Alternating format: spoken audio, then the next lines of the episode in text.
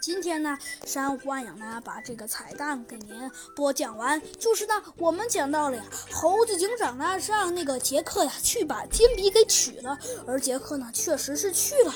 可是为什么为什么这个呃猴子警长呢，杰克一回来他就要逮捕他呢？原来呀是这样的，因为呀其实啊杰克完全知道啊丽莎死在呃。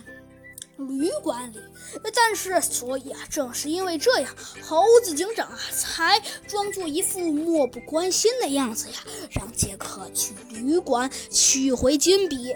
但是啊，如果他是无辜的，他应该呀，直接去丽莎所住的公寓。不过呀，我们这位杰克可是万万也没想到的。不过呀，猴子警长啊，想知道的呀，倒是并不是这些。没错，因为呀，猴子警长想知道的是，到底是谁在控制这场案子。于是啊，猴子警长呢便问杰克：“呃，杰克，其实我并不想逮捕你，但是……”但是，但是，我想问你，按照你的理论，你应该，呃，你不是丽莎的狂热爱好者吗？但是我呢，却很想知道，那就是你既然是丽莎的狂热爱好者，那么为什么，为什么你要杀她呢？呃，这个，这个，只见呢，杰克呀，好像有一点点不知所措。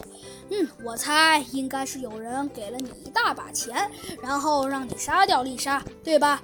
因为我知道，嗯，因为，因为丽莎可能对你应该也有一点点关系，所以呢，对你并不会十分的上心。于是那个人便让你去杀他。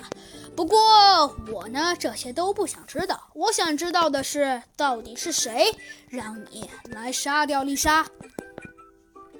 好啦，小朋友们，这集的故事啊，山欢迎呢就给您播讲完了。